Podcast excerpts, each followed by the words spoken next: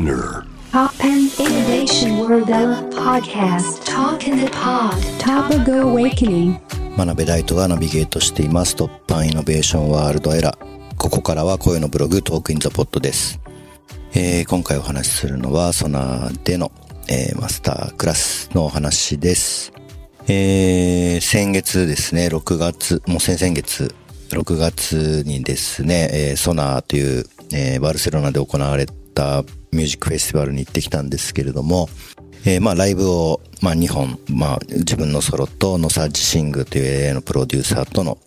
まあコラボと、それ以外に、まあマスタークラスっていうですね、まあレクチャーの枠があって、まあそこにライゾマティクスの花井っていうエンジニアとまあ二人で、えー参加をしてきました。まあ、その側から、まあ、今年のテーマはジェネラティブ AI、まあ、生成 AI ということで話してほしいっていうことだったので、まあ、生成 AI とアートについてに関しての、まあ、お話をしてきました。まあ、ソナーはもうそういう AI と、まあ、アートとか、まあ、そういうジェネラティブなアートについて、まあ、結構前から、まあ、トークのトピックとして取り上げてたと思うんですけど、まあ、それがですね、まあ、今みたいに、まあ、チャット GPT、これ、ね、多くの人が使っておりますけれども、まあ、対話型で何でも答えてくれるものだったりとか、ミッドジャーニーみたいにそのテキストから画像を作ってくれるようなもの。まあ、あとはランウェイ ML って、まあ、最近ちょっと流行ってますけれども、まあ、いろいろな生成 AI の、まあ、機能ウェブ上で使えるようなものなど、まあ、本当にたくさん出ていて、まあ、随分ね、ここ1、2年で環境が変わったので、まあ、改めて、生成 AI っていうトピックを、まあ、ソナー側が用意したと思うんですけれども、まあ、そこでまあ、僕らも話してきましたと。で、まあ、僕らはですね、まあ、2013年ぐらいからですかね。まあ、今とはちょっと仕組みは違いますけれども、まあ、テキストを生成するとか、画像を生成するとか、まあ、そういったことをやってきていてですね、まあ、もともとはその2013年ぐらいにその単語をベクトルで表現する技術で、まあ、あの、まあ、テキスト生成の基盤となった、まあ、 text2vec っていう、まあ、技術があったんですけど、まあ、それを使って、3コマ目まで考えると4コマ目を考えてくれる大喜利の AI みたいなものを作ったりとか、あと、そうですね、2014年に僕は NHK のプロフェッショナルという番組に、まあ、出たんですけれども、まあ、そこで必ずあなたにとってのプロフェッショナルは何ですかっていうのをね、答えなきゃいけないんですよね。で、まあ僕はなんかそれは、まあ答えたくなかったっていうのもあるんですけど、なんか面白い方法で答えたいなっていうふうに思ってて、まあなんかそのテキストを貯めといたらいつかなんか使うことはあるかなと思って、僕はブログを2003年ぐらいから、まあ10年ぐらい書いていたので、まあそのブログのテキストを使いつつ、まああとはその過去のプロフェッショナルの番組の、まあ文字起こしを使ったりとか、あとは TED っていうですね、まあその道のマスターが出て喋るまあオンラインの番組があるんですけれども、まあそこで使われているような単語を拾ったりとか、まあでその時は今みたいなあの仕組みとは少し違うんですけれども、まあ例えば僕のブログでも NHK のプロフェッショナルの過去の番組でも TED でも使われている単語は、まあプロフェッショナルが使う単語に違いないみたいな、まあ、ルールを作って単語を抽出したりとか、まああとは僕がよく使う、まあ口癖みたいなものを、まあプロフェッショナルのとは何かっていうテキストに入れたりとかっていうことでですね。まあそういうような試みを、まあ2014年にやったりとかっていうこと、まああの、そのぐらいの時期から始めましたと。で、2020年、まあここ最近だとですね、まあ2020年、その今 GPT-3 とか4とかって言われてますけど、まあ GPT-2 ですね。まあ2を使った、まあインスタレーションとか、あとはその最近の、まあ、画像生成 AI で使われているですね、まあ、オープン AI っていう会社の、まあ、クリップっていう、えーモデルですね。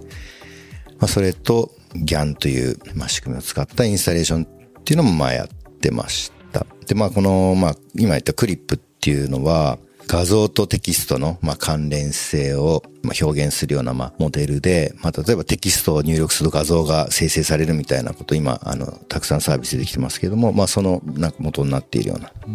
技術ですね。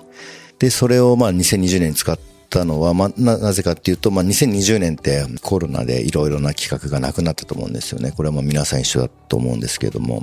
まあ、大量の企画書だったりとか、まあ、やり取りしたものとか、いろんなものがお蔵入りしたので、まあ、そのお蔵入りしたテキストから、えーまあ、画像を生成するとか、まあ、本当に、まあ、今振り返ると、まあ、まあ、すごくなんか特殊な時期で、いろんな予定されてたイベントとかもあったと思うんですけども、まあそういったまあ不確定要素が高く、まあ多かったことによって、例えば Yahoo ニュースのコメント欄がものすごい荒れてたりとかですね。まあそういうのも少し俯瞰してみて、でまあ、えー、やったことはまあその、まあある特定のワードについて書かれたニュースについているコメントっていうのをまあ一年分収集して、で、その Yahoo ニュースのコメントからポエムを生成するみたいなまあ、すごくちょっと簡略化していってますけど、そういうようなことを、やったりしていました。はい。で、まあちょっと前置き長くなりましたけど、まあ本当ここ10年で、まあメディアアートの界隈では、こういう画像を生成するとかテキストを生成するとか、まあ AI を使うとかっていうのは、まあやられていたんですけども、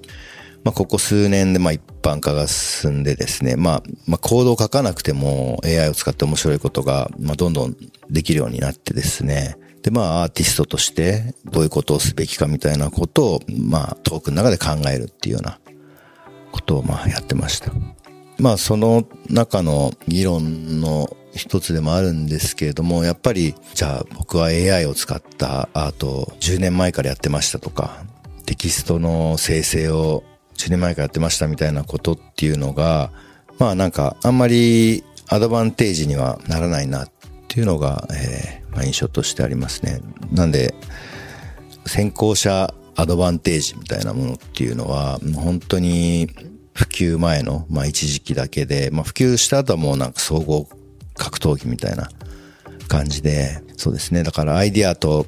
クリエイティビティと、まあ実装力だけで、まあ勝負できるフェーズっていうのは本当に最初だけで、まあそこからもうプロモーション力、マーケティング力とか、まああとはもう財力スケール力とか、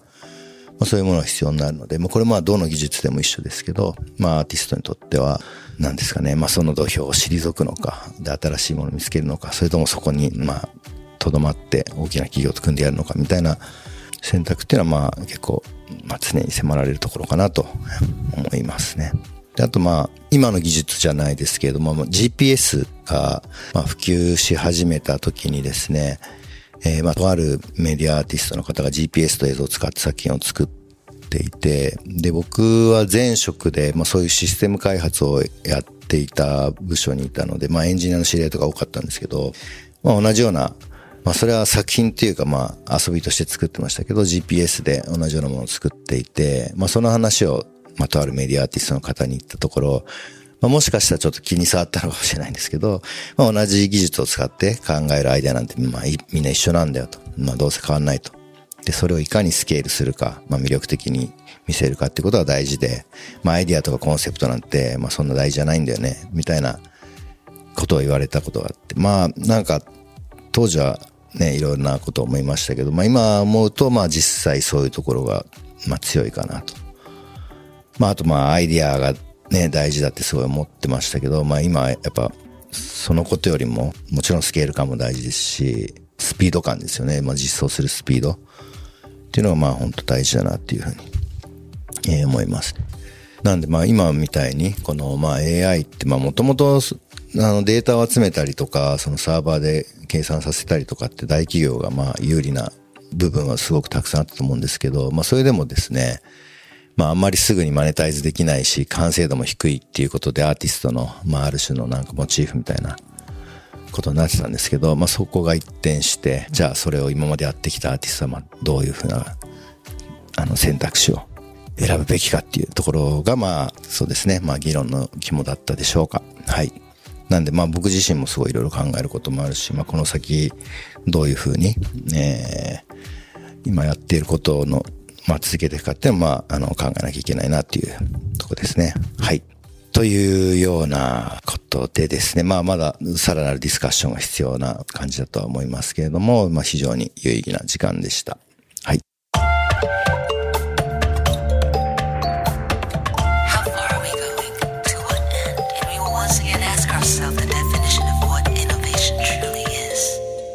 Listening to J-Wave Innovation World Era podcast.